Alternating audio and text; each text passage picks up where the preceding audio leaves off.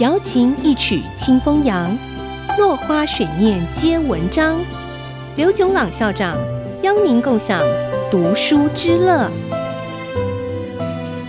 这里是爱惜之音 FM 九七点五，欢迎收听《落花水面皆文章》，我是刘炯朗。今天我们讲跟卡内基学快乐生活。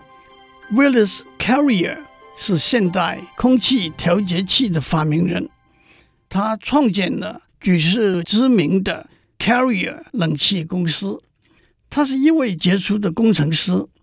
年轻时在一家钢铁公司工作，负责安装一组新的机器。可是经过很多努力，始终达不到预期的成果。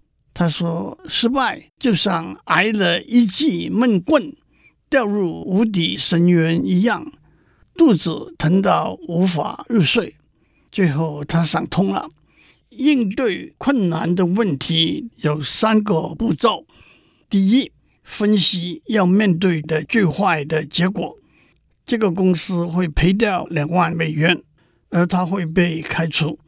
第二，说服自己愿意接受最坏的结果。对公司而言，两万美元就当是实验费吧，公司还赔得起。对他而言，被开除虽然不光彩，可是对找新的工作，应该不会造成太大的影响，这让他心态完全平静下来。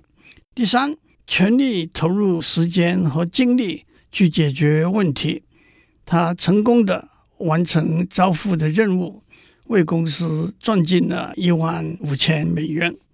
正如孙子九弟说的：“投资亡地而后存，陷之死地然后生。”当一个人做了最坏的打算，对任何危险和困难都会处之泰然，无所畏惧的投入，发挥最大的力量。有一首小诗：太阳底下的每一件困难，也许有，也许没有。假如有，努力去找它；假如没有，就不要再想它。古罗马哲学家。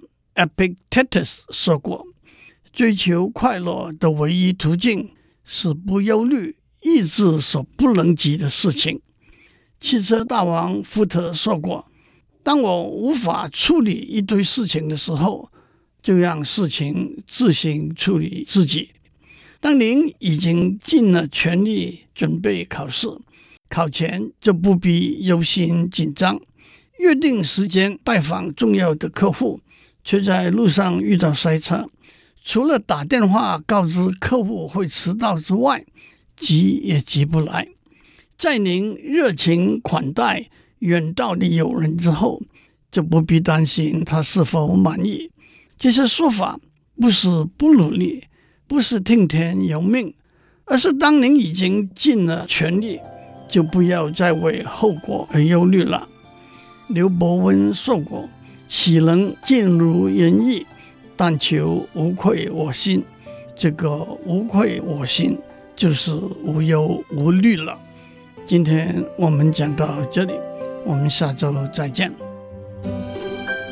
落花水面皆文章，联发科技真诚献上好礼，给每一颗跃动的智慧心灵。